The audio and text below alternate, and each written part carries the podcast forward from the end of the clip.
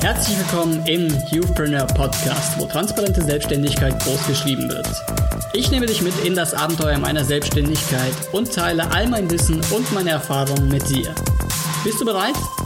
Dann geht's jetzt los.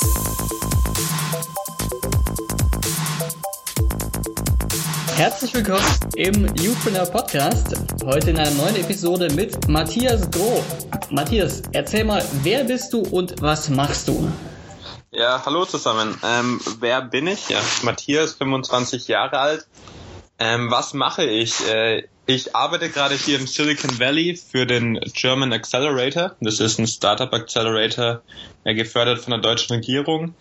Ähm, und habe nebenbei noch über die Jahre mir einige Online-Projekte aufgebaut, die relativ gut laufen und bin auch Gründer von Space Wallet. Es ist ein kleiner Geldbeutel made in Germany, den wir auch jetzt schon seit zwei Jahren sehr erfolgreich verkaufen. Okay, das ist nicht mal super interessant und mit mehreren Projekten, aber ich glaube, so der, das Interessanteste ist eher das äh, mit dem Silicon Valley. Ja. Äh, wie bist du denn in den Silicon Valley gekommen? Ähm, kurz gesagt, ich habe mich äh, beworben und wurde genommen. Etwas längere Geschichte vielleicht. Ich habe ein Austauschsemester hier in Kalifornien gemacht, das war in 2012 und dort meine jetzige Freundin kennengelernt. Ähm, da hatten wir lange Zeit eine Fernbeziehung, nachdem ich dann meinen Bachelor abgeschlossen habe und meinen ersten richtigen Job angefangen habe, damals bei Lidl. Ähm, wussten wir beide nicht so, wie geht's weiter, wann können wir uns mal langfristig sehen. Ähm, zum Glück oder leider äh, war der Job bei Lidl nichts für mich. Äh, ich habe mich dann ein bisschen blenden lassen. Ähm, den habe ich gekündigt nach vier, fünf Monaten. Bin dann als Tourist mit dem Touristenvisum zu meiner Freundin und habe dann eben wirklich äh, versucht, hier was zu finden, hier in Amerika. Zum Glück hat es dann wirklich auch im Silicon Valley geklappt, äh, was ja für mich, sag ich mal, als Entrepreneur äh, ideal war. Aber ja, letztendlich habe ich mich äh, einfach äh, beworben beim German Accelerator. Und vielleicht was ganz Interessantes, wir suchen auch gerade jemanden, also wer das hört, kann da gerne auf unsere Webseite schauen und sich äh, auch bewerben. Das hört sich auf jeden Fall sehr interessant an. Ähm, hattest du damals schon, als du bei Lidl äh, gearbeitet hast, schon die äh, jeweiligen Projekte gestartet oder kam das erst, als du in die USA gezogen bist? Ähm, ich hatte schon gestartet, also sage ich mal, die ersten Online-Projekte, die ersten Webseiten habe ich schon als Student gemacht, damals vorher knapp fünf Jahren ging es so los. Natürlich noch äh, sehr kleinen Rahmen, nicht, nicht irgendwas Erfolgreiches dabei gewesen, aber schon einiges gelernt. Ähm, und dann äh, Space Wallet habe ich auch schon kurz vor Lidl gestartet.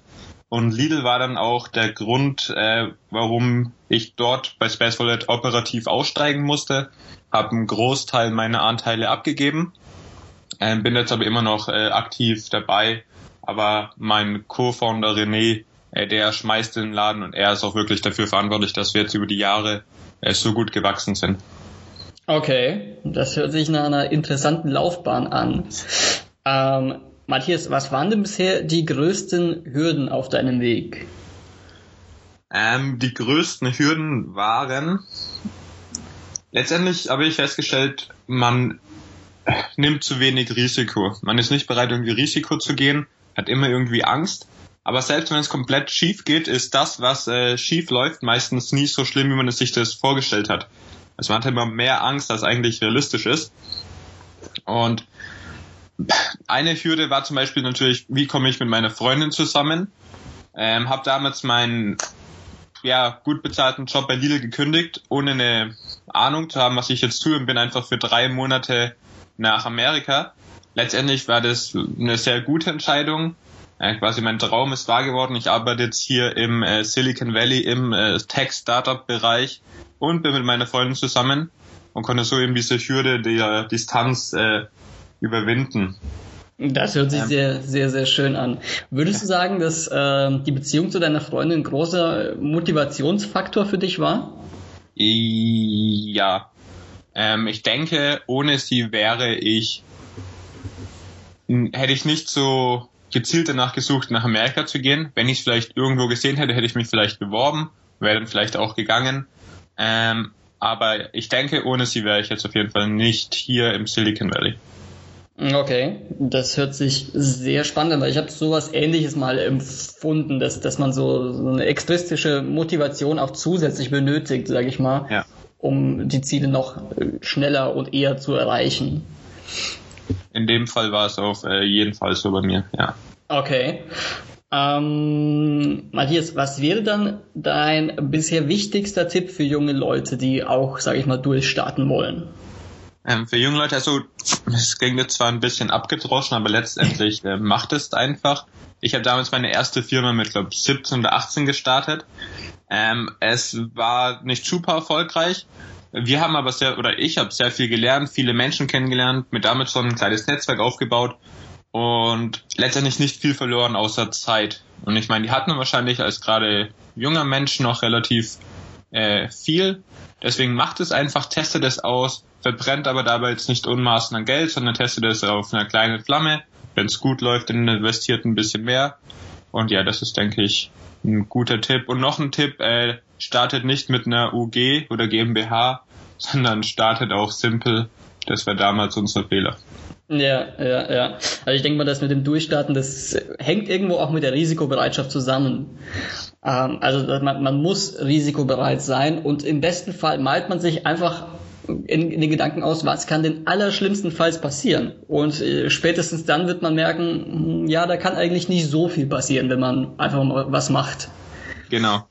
Es ist vor allem als äh, Student oder sogar Schüler richtig, wo man eben noch, sag ich mal, wenig Verantwortung hat, noch keine Familie hat etc.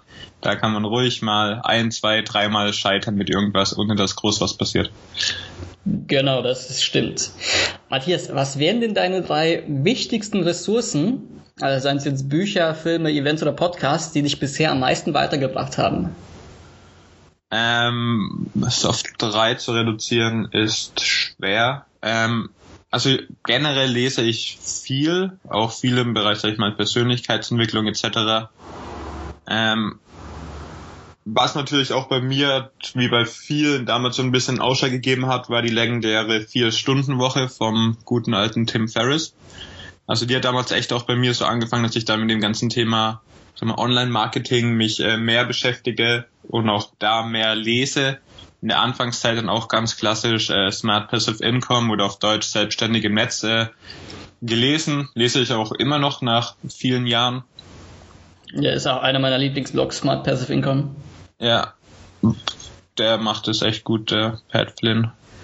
Ähm, vielleicht, ja, Podcasts, auch eben die angesprochenen. Weil letztendlich habe ich einfach wirklich viele Blogs im Online-Marketing-Bereich äh, verfolgt und versucht, das Ganze zu verstehen. Der ist dann selbst nachgebaut, ähm, ohne Ressourcen, also wollte am Anfang nie Geld ausgeben. Ähm, okay. Ähm, würdest du sagen, äh, die Vier-Stunden-Woche war zu dem Zeitpunkt, als du sie gelesen, gelesen hast, perfekt oder war der Inhalt noch etwas, ja, ich sag mal, für eine etwas höhere Stufe? Ähm, teils, teils. Ähm, also ich war damals noch Student, ich weiß gar nicht in welchem Semester, ich glaube noch relativ am Anfang. Und es gibt in dem Buch auch, keine Ahnung, Kapitel, wie du deinem, deinen Chef überzeugen kannst, dass du nur noch zwei, drei Tage arbeitest. Das war für mich natürlich weniger relevant. Ähm, aber so allgemein diese, die Core Messages zum Thema auch E-Mails äh, nicht so häufig zu beantworten etc. Ähm, und die Idee dahinter fand ich einfach sehr inspirierend und ich denke, ja, ich bin sehr froh, dass ich das damals schon doch recht jung gelesen habe. Und das war auf jeden Fall so eine kleine Initialzündung zu dem, was ich dann alles danach noch gemacht habe. Okay, klingt sehr interessant. Hattest du denn bereits zu Beginn genaue Ziele für die Zukunft? Nein. Also ich bin, wie gesagt, damals mit 17 Jahren irgendwie als Entrepreneur mehr oder weniger gestartet. Ähm, damals habe ich sogar einen Businessplan geschrieben mit 30 Seiten. Auch sowas würde ich jetzt wahrscheinlich nicht mehr machen. Wo natürlich drinstehen, was sind unsere Ziele etc. Aber ich hatte keine wirklich für mich persönlich konkreten äh, Ziele. Das ist jetzt äh, ein bisschen anders, jetzt auch durch, sag ich mal, das viele Lesen im Bereich Persönlichkeitsentwicklung äh, habe ich mir eben ja angewöhnt, meine Ziele genau zu definieren. Also ich habe jetzt zum Beispiel Jahresziele, fünf Jahresziele und langfristige Ziele, die ich äh, erreichen will. Und die schaue ich auch regelmäßig an und überarbeite ich auch äh, regelmäßig. Und das Witzige ist, als ich da für, ich glaube, 2015 mal die Revue passieren habe lassen, ähm, es sind doch erstaunlich viele wahr geworden, teilweise auf eine ganz unterschiedlichen Art und Weise. Also wo ich nicht ganz genau definiert habe, wie ich das Ziel erreichen will, was das Ziel eigentlich ist. Es wurde dann wahr, aber nicht so, wie ich es eigentlich erwartet habe, was ich sehr interessant fand. Ähm, und seitdem bin ich echt so ein kleiner ja, äh, Gläubiger, was das angeht. Also Ziele setzen und die regelmäßig vor Augen führen, äh, ist, denke ich, sehr wichtig und sehr gut, dass man sowas macht. Also praktisch das Wunder gesehen und gläubig geworden. genau, so ungefähr. ähm, Matthias, nochmal zurück kurz zum Silicon Valley. Ja. Äh, du hast ja jetzt gesehen, wie es im Silicon Valley ist, vom Entrepreneurship her, mhm. und wie es in Deutschland ist. Würdest du mhm. sagen, die Unterschiede sind gravierend? Und wenn ja, wo genau sind diese Unterschiede? Ähm, also sie sind gravierend in mehreren Sachen. Also vor allem Deutschland hat ja im Prinzip als deutscher Gründer hast du im Prinzip drei Challenges äh, vor dir. Die deutsche Startup-Szene ist noch relativ jung. Äh, Berlin etc., München, Hamburg sind alle stark am Wachsen und Berlin wird auch in ein paar Jahren wahrscheinlich Europas Zentrum sein. Dennoch ist einfach die Erfahrung auch innerhalb der VCs, der Geldgeber etc. Äh, noch nicht äh, so wirklich da. Ist alles noch sehr jung, alles noch auf etwas kleiner Flamme während man im Silicon Valley einfach schon seit 40, 50, 60 Jahren irgendwie Startups äh, mehr oder weniger macht. Die VCs haben einfach schon seit Jahrzehnten äh, Erfahrung damit, Deals zu bewerten, einzufädeln etc. Das heißt, da sind wir Silicon Valley einfach ja, erwachsener. Äh, eine weitere zweite Challenge wäre, dass die Deutschen, wie man so schön aus den Textbüchern äh, liest, äh, risikoavers sind, während die Amerikaner mehr das äh, Risiko suchen. Das hat man natürlich als Startup hat es viele Vorteile, gerade im B2B-Bereich. Äh, wenn man, wenn man mit Deutschland, mit Daimler, Mercedes einen Vertrag machen will, braucht man Lieferantennummer. Und bis man die bekommt, dauert es angeblich zwischen vier und sechs Monaten, was für ein äh, Startup natürlich eine Menge Zeit ist. Ja, ja, ja. Und in Amerika sind ja auch große Corporates einfach mal bereit, sich mit, sich mit dir zu treffen äh, und vielleicht einfach mal ein kleines Projekt zu machen, eine ganz kleine Ebene, wenn es gut läuft, ein bisschen größer was zu machen. Ähm, und dadurch ist man einfach viel mehr bereit, einfach mal was zu testen. Ähm, und auch im B2C-Bereich sind die User bereit, dich zu testen. Sie wissen, dass da wahrscheinlich noch ein paar Bugs drinnen sind, dass die App noch nicht so gut läuft. Aber wenn sie die Idee einigermaßen okay finden, dann sind sie damit auch einverstanden, dass da ein paar Bugs sind. Und anstatt dich zu zerreißen, geben sie dir eher Feedback und sagen dir, was du besser machen musst und erwarten quasi, dass es okay, das Produkt ist noch nicht gut, aber wir wissen, dass du es daran arbeitest, es besser zu machen, deswegen ist es okay, dass das Produkt jetzt noch nicht gut ist. Ähm, und das macht einfach einmal den Einstieg für viele Startups einfacher, weil einfach die Amerikaner ja nicht so vorsichtig sind wie die Deutschen. Ja, ja, ja, also zusammengenommen, zum einen ist die Startup-Szene hier dann, sage ich mal, zu jung, sowohl vom Startup als auch von den VCs her. Mhm. Ich denke, das, das ist äh, letzteres, glaube ich, ist nicht allen so bewusst. Ja. Ähm, und zum anderen eben die ja, deutsche Risikobereitschaft, die nicht da ist. genau. Und als dritter Punkt, äh, wie man wahrscheinlich vermutet hat, vor allem das, wie nennt sie mal, Growth Capital. Also wenn du wirklich mal deine äh, Seed-Finanzierung eingesammelt hast, deine Series A, wenn du wirklich mal vielleicht fünf, 15 oder 50 Millionen brauchst, äh, dann wird es in Deutschland schon schwer, die zu finden. Äh, 5 Millionen geht wahrscheinlich inzwischen schon, äh, alles, was so drüber hinausgeht, da braucht man dann fast äh, internationale VCs. Ähm, und das ist dann in Deutschland dann teilweise noch mühselig. Ähm, genau, und das ist einfach ein Vorteil, das Amerika hat, gerade hier im Silicon Valley. Ähm, hier hast du eben auch VCs, die größere Runden äh, stemmen können. Ja, ja, das sieht, das sieht man ja regelmäßig an Slack oder an Uber, wie, wie viele Millionen und Billiarden die immer wieder einsammeln. Genau. Das ist ja Wahnsinn. Wobei man dazu sagen muss, wenn du hier bist, ist natürlich auch die Konkurrenz viel größer. Deswegen macht es Sinn, seine kleineren Runden in Deutschland einzusammeln, seine Seed und Series A, und dann erst kommen. Während hier im Silicon Valley wahrscheinlich jetzt gerade innerhalb von 30 Meilen von mir 10.000 Startups an einer Idee arbeiten und viele von denen noch nicht mal Seed, äh, eine Seed-Runde haben und jetzt versuchen gerade irgendwie ein paar hunderttausend einzusammeln und die Konkurrenz dafür ist riesig. Wenn du schon mit einer Series A hier bist, dann bist du schon ein bisschen weiter, da ist immer noch viel Konkurrenz da, aber dann überwiegen die Vorteile wahrscheinlich. Okay. Würdest du sagen, dass äh, man für ein schnell wachsendes Startup zwingend Kapital braucht oder äh, man gerade zu Beginn als Anfänger im Entrepreneurship-Bereich äh, lieber selbst etwas äh, mit eigenen Händen aufbauen sollte, also selbst Kunden suchen und nicht direkt zu den VCs rennen? Hm, äh, ja und ja. Also als schnell wachsendes Startup äh, brauchst du Kapital, um schnell wachsen zu können.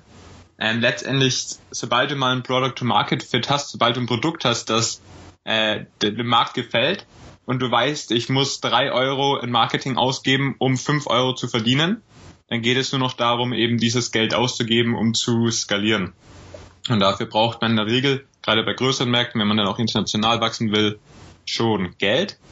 Aber um deine Frage zu beantworten, wenn du damit startest im Entrepreneurship-Bereich, äh, brauchst du kein Geld. Ähm, starte einfach wirklich ganz klein, teste deine Idee so gut wie es geht, ähm, versuch dann erst alles erstmal selbst zu stemmen. Und wenn du dann wirklich Geld brauchst, dann gibt es in Deutschland sehr viele Möglichkeiten, hier äh, Seed, äh, eine Seed-Runde einzusammeln, also die ersten 500.000. Da gibt's den Hightech Gründerfonds. Äh, viele Länder haben eigene äh, Innovationsfonds oder man geht einfach zu Angels etc.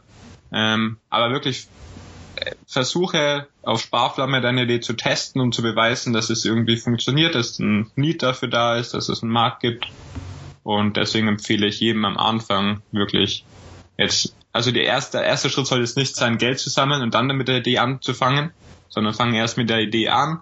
Wenn du siehst, okay, das sieht wirklich vielversprechend aus, dann kannst du mit Geld ansammeln anfangen. Ich denke, das ist ein sehr, sehr, sehr, sehr wichtiger Punkt, der, ja. glaube ich, gerade in den USA mittlerweile ziemlich oft kritisiert wird, dass, dass man ziemlich schnell zu den VCs rennt. Genau, wobei man auch sagen muss, was man erreichen will. Hier ist es ja so, dass die Leute auch einfach ein bisschen größer denken. Und das sind dann schon irgendwelche Typen, die schon dreimal gegründet haben, schon ein Startup für 200 Millionen verkauft haben. Ja, ja, ja, klar. Und dann eben nicht äh, noch mal ein halbes Jahr sag ich mal, äh, mit Kleinvieh Mist machen, sondern die wollen dann gleich mit den Kanonen auf die Spatzen schießen. Da, das stimmt, aber da hat man ja auch schon äh, deutlich mehr Erfahrung mit drin. Genau.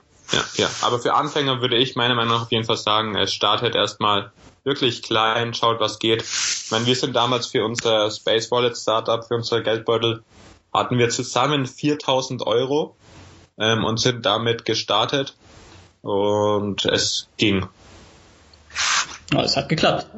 Es hat geklappt, ja. Ähm, Matthias, was hältst du denn persönlich von ähm, Startup-Wettbewerben, wie man die äh, so ab und an sieht?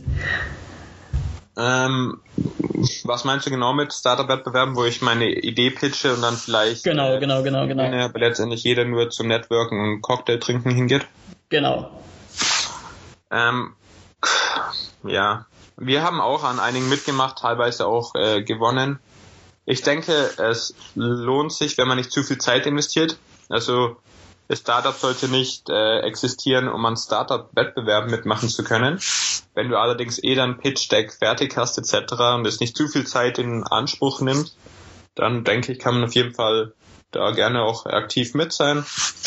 Er soll ja wirklich in Maßen sein. Also ich denke, gerade in Berlin kann man irgendwie gefühlt jede Woche ähm, an irgendeinem Startup-Wettbewerb mitnehmen und den Abend dann irgendwie Cocktail trinken verbringen.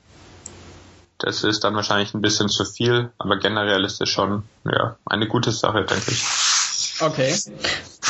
Ähm, so, kommen wir mal zum äh, näheren Abschluss. Ähm, wenn es eine Sache in deiner Vergangenheit gäbe, die du ändern könntest, was wäre es? Ähm, ich meine, hinterher ist man immer schlauer. Ähm, ich, ich sage mal jetzt nicht nur eine Sache, das ist, ist ein bisschen schwer. Ich sage jetzt einfach mal mehrere Sachen. Ähm, ich würde früher äh, mit Outsourcing anfangen, weil ich gesehen habe, dass das einfach enorm hilft, gerade zum Thema Online-Marketing, äh, so Webseitenbereich, um da weiter zu wachsen. Da sollte man ruhig mal sobald man einige Einnahmen hat, diese auch wieder reinvestieren, um schneller wachsen zu können. Ähm, ich wäre nicht zu Lidl gegangen, persönlich mal nach meinem Bachelor. Ähm, da habe ich zwar auch viel gelernt, vor allem, dass Geld nicht alles ist, aber letztendlich war es ein Fehler. Ähm, ja, ansonsten bin ich eigentlich relativ äh, happy mit meinem Leben gerade. Aber es gibt natürlich Massen auf kleine Sachen, die ich irgendwie anders macht, gemacht hätte. Klar, weil ich sag mal, wichtig ist, dass man so wenigstens diese Dinge erkennt, die, ja. diese, diese Fehler und daraus die, die Lektionen zieht. Das ist meiner Meinung nach auch ein ziemlich wichtiger Punkt. Egal, ja. ob, ob, du jetzt Entrepreneur bist oder nicht. Ja, auf jeden Fall. Also diese Selbstreflexion auch ist schon wichtig, dass man sich das zur Gewohnheit macht, äh, wirklich auch mal über das eigene Leben ein bisschen mal nachzudenken und schauen, hey, läuft gerade alles so dahin, wo ich eigentlich auch wirklich hin will, etc. Dann wieder auch Ziele, die wichtig sind. Ja, ist schon ein wichtiger Punkt. Genau. Matthias, hast du noch letzte Worte an die jungen Zuhörer? Ähm, ja, macht's einfach. Also es gibt wirklich, äh, man kann wirklich sehr viel sehr einfach testen, ohne Geld äh, auszugeben. Äh, macht es einfach. Ohne jetzt da selbst Werbung zu machen, aber ich habe auf selbstständig im Netz mal einen Artikel dazu geschrieben, wie man äh, Ideen testen kann. Ich weiß jetzt gar nicht die genaue Überschrift, aber ich glaube, wenn ihr meinen Namen und selbstständig im Netz googelt, findet ihr den. Packen wir auf jeden und, Fall in die Show Notes. Ah, genau, super, ja. Und es ist wirklich, man Entrepreneur ist vielleicht nicht für alles Richtige, also nur was jetzt irgendwie ein cooles Thema ist und jeder nach Berlin zieht und jeder auf einmal Startup machen will, heißt es nicht, dass für dich es wirklich richtig ist. Vielleicht bist du besser bei der Deutschen Bank oder Siemens äh, aufgehoben, bei einem kann auch sein, oder bei einem Mittelständler. Versuche das möglichst früh herauszufinden, mach vielleicht schon nach deinem Abitur ein äh, Studium, ähm, mach, wenn du studierst, mach Praktikas, jetzt nicht nur bei Startups, sondern auch bei anderen, äh, in anderen Bereichen aber letztendlich, wenn du dich dazu entscheidest, wirklich in der Startup-Welt zu bleiben, dann wird dir klar, was du willst. Willst du ein, ein Startup haben, das schnell wächst und dann hunderte Mitarbeiter hat? Oder willst du, was auch gerade im Online-Marketing äh, oft gegeben ist, einfach so ein sogenannter Solopreneur sein? Ähm, ein Ein-Mann-Startup mit mehreren Projekten, vielen Freelancern, wo dann die Freiheit hast, auch um die Welt zu reisen, whatever. Äh, das sollte man sich einfach mal klar werden, wo so die Reise grob hingehen will. Und dann würde ich es einfach loslegen. Teste es, äh, versuch es auf kleiner Flamme, äh, gib da einfach Gas. Man kann wirklich viel schaffen, ohne da irgendwie Geld auszugeben. Und sobald du erfolgreich hast, habe keine Angst davor, das Geld auch wieder zu reinvestieren, um noch schneller zu wachsen. Das sind grandiose Abschlussworte und damit bedanke ich mich auch bei dir. Matthias, wo kann man dich denn finden, wenn man mehr über dich erfahren möchte? Ähm, ich bin jetzt gerade dabei, auch einen Blog aufzubauen, der auch im Thema ja, Persönlichkeitsentwicklung äh, angesiedelt ist, was auch um Gewohnheiten geht, um Ziele, über was wir auch jetzt äh, hier gesprochen haben. Äh, der wird, ich muss äh, mehr erreichen.org heißt der Blog mehr erreichen, mehr-erreichen.org. Äh, der ist noch im Aufbau, aber ich denke, sobald das Interview hier live gehen wird, äh, wird er auch komplett äh, online sein. Ansonsten, falls jemand Lust auf kleine Geldbeutel hat, Space Wallet, ähm, schaut es euch an, ist denke ich auch eine feine Sache. Genau. Und natürlich, ihr könnt mich gerne auf LinkedIn adden, auf Facebook und mir Fragen stellen, falls ihr Fragen habt. Und genau. Super, ich danke dir vielmals, Matthias. Super, Und danke dir, Vladimir. Ich hoffe, man läuft sich irgendwann mal über den Weg. Sehr gerne. Bin äh, ein paar Wochen wieder ein bisschen in Deutschland. Vielleicht klappt's ja. Super. Okay. Danke dir. Bis dann.